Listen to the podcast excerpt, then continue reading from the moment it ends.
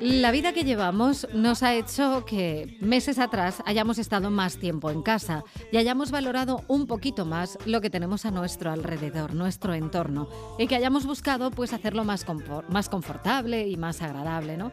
También nos ha hecho meternos en el maravilloso mundo de las manualidades y empezar a ver y hacer ojitos a cosas que antes no se nos ocurría. Y bueno, pues de eso un poco vamos a hablar hoy con Logian, a la que damos ya los buenos días. Hola, ¿cómo estamos?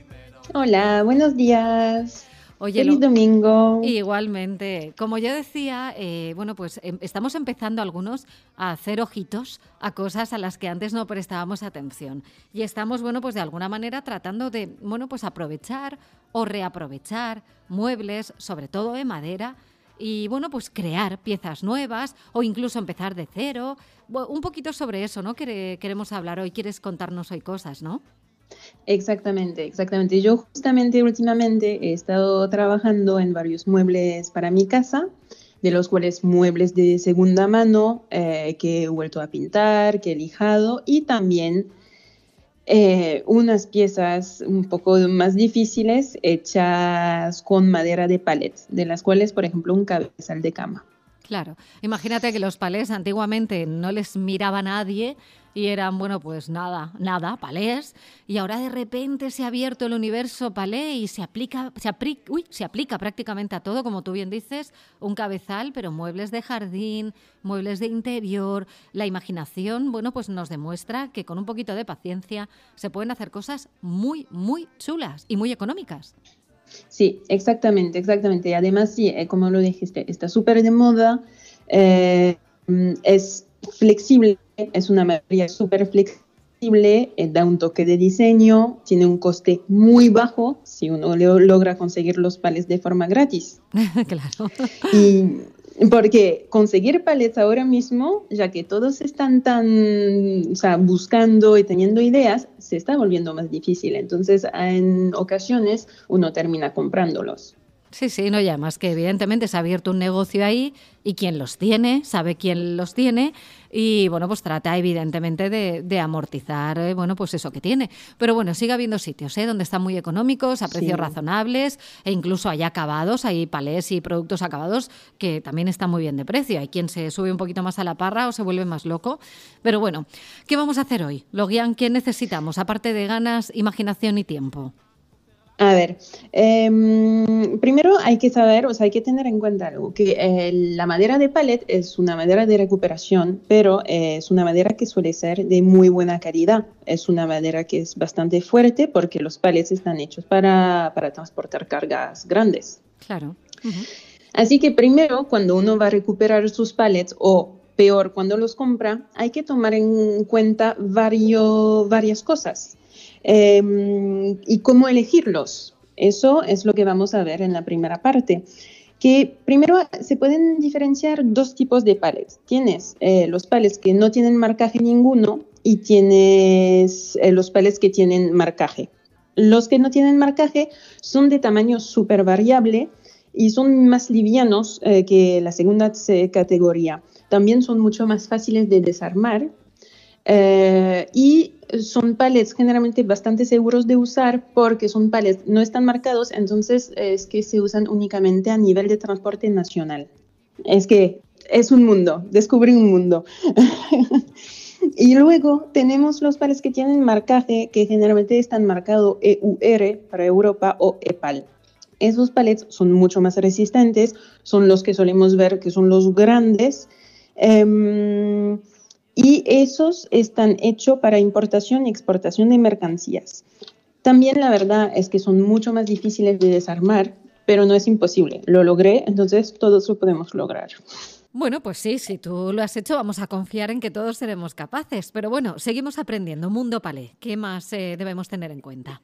A ver, hay que tener en cuenta porque es que esta madera de los palets EPAL está tratada.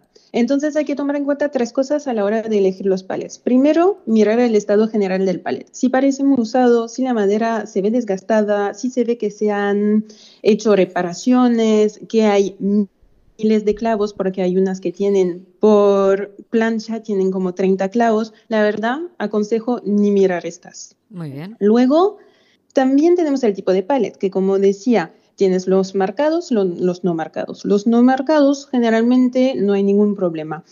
Los marcados están marcados con algunos códigos y es por algo. Primero hay el código del país en el cual se ha, construido, que eso puede ser también una pista. Y también hay que mirar el marcaje que indica el tipo de tratamiento que se ha usado sobre la madera, porque es una madera que está tratada eh, para evitar proliferación de insectos o de moho, por ejemplo. Ah. Entonces hay algunos, sí, es que uno no lo sabe y hay algunos tratamientos que son súper tóxicos. Entonces empezamos por los que no hay que usar, que son tres tipos. Em, primero, los pales que están coloridos. Eh, generalmente se ven coloridos o de rojo o de azul. Y la pintura y el tratamiento de estos pales puede ser tóxico, puede que no, pero puede ser que sí. Entonces mejor no usarlos. Después, súper importante, los pales que están marcados con las letras MB, que significa bromuro de metilo. Eso es un gas súper tóxico. Hmm. No, no está bien para nada. Es súper tóxico y mm, no hay para nada ni que mirar tampoco esos pallets y además lo, cierto es que ni tendrían que poder encontrarse porque esta forma de tratamiento está prohibida desde el 2010, pero sí que hay y yo me encontré con un par. Luego tenemos los pallets que están marcados solo con EUR de Europa. Toca verificar si también están marcados esos con el siglo EPAL, eh, que es Europallets, que si tiene siglo EPAL, está bien. Si tiene EUR, puede que haya dudas. No es que sea totalmente malo, pero no se sabe realmente porque son palets antiguos. Y después, entonces los palets que se pueden usar, que finalmente quedan un montón. Los palets entonces marcados EPAL, que están fabricados en Europa bajo la, la norma europea y son súper buenos para fabricar muebles, por ejemplo, en casa. Ahora mismo la mayoría de esos pallets em, están tratados con alta temperatura que se marca HT. No hay ningún problema en usar estos o también los que están marcados KD o DB, que eso con los ojos cerrados se pueden usar si también tienen visualmente, si parece que están bien, obviamente. Muy bien. En la vida, ¿eh? Nos hubiéramos fijado en esos detalles y es lo que tú dices. Y de repente lo acabas metiendo a lo mejor en casa, como tú, haciéndote un cabecero para la cama y, claro, y a lo mejor si no tienes cuidado, oye, pues metes algo que no es conveniente en tu casa y en tu habitación. Exactamente, por eso hay que tener cuidado. La verdad, la realidad es que ahora mismo la mayoría de los palets están bien, pero yo me, yo me encontré de siete palets con dos marcados MB, entonces sí que siguen estando por ahí. Una vez que tenemos los palets, ¿qué hacemos? ¿Qué hacemos? ¿Qué hacemos? bueno, a ver, para varios proyectos no será necesario desmontarlos ni nada, ni desmantelar los palets para, por ejemplo, muebles para el jardín, para mesas, etcétera. Entonces ya simplemente es apilarlos, fijarlos y está. Eso es lo más fácil. Y llega la etapa 2, que por ejemplo es querer usar la paleta tal cual, pero por ejemplo que sea menos ancho. En este caso se corta de forma en la longitud el palet y ya está también y se va empilando y fijando. Y esta es la tercera opción, que es la que elegí yo como primera experiencia con las palets. que, eh, a ver, yo creo que también es que la, la, finición está más fina, pero es desarmar totalmente los palets, recuperar la madera, cortarla, lijarla, pintarla, ensamblarla y que es mucho más largo.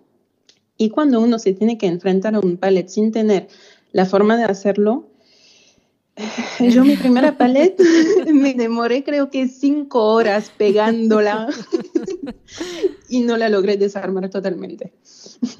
Ya, es que me imagino. Es que nosotros vemos ahí cuatro listones mal contados, como quien dice, pero no es tan fácil, no es tan fácil.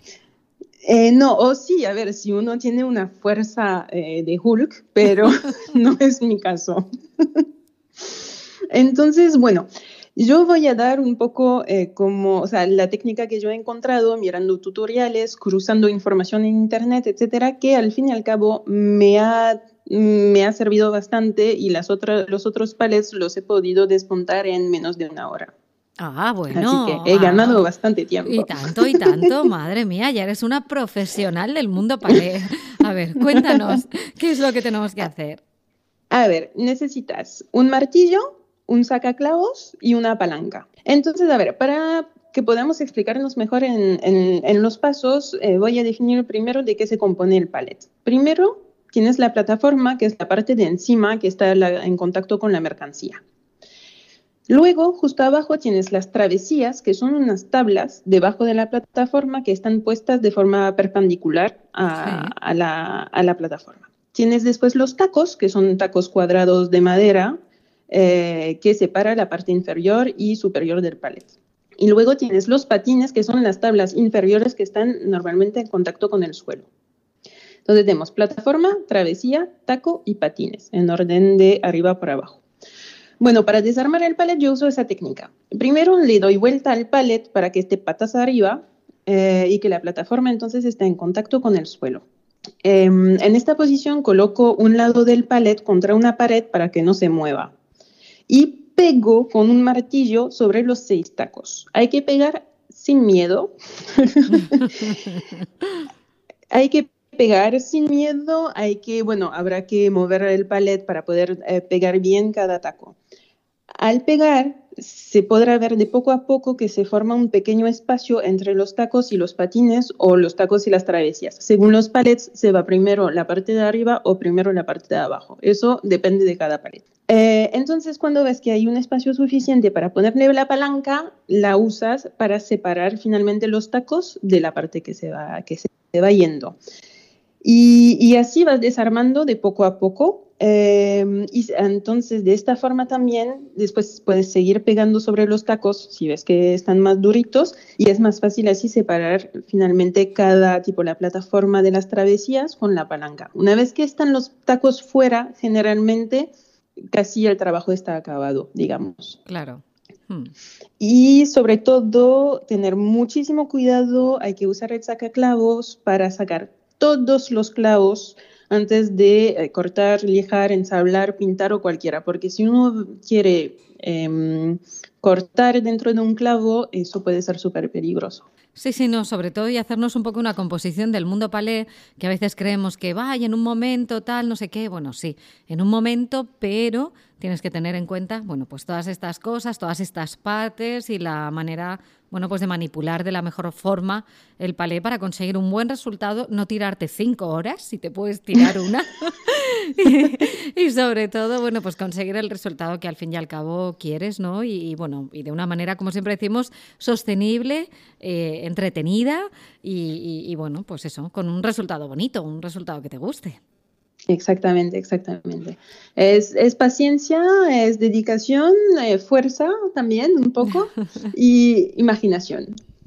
Muy bien, oye, pues nos ha venido muy bien, estoy convencida que mucha gente que ahora nos estará escuchando en casa estará diciendo, va, venga, me voy a animar, que si lo guían ha podido, seguro que yo también puedo y seguro que voy a hacer alguna, algún, no sé, algún trabajo, no hace falta empezar por algo grande y empezar ahí un poquito a, romper mano y, a tocar madera. Bueno, pues Loguian, como siempre, un gusto tenerte aquí con nosotros un domingo más y, y bueno, pues tomamos nota, como siempre, de todo lo que nos vas contando. Que acabes bien el día, el fin de semana. Muchas gracias igualmente.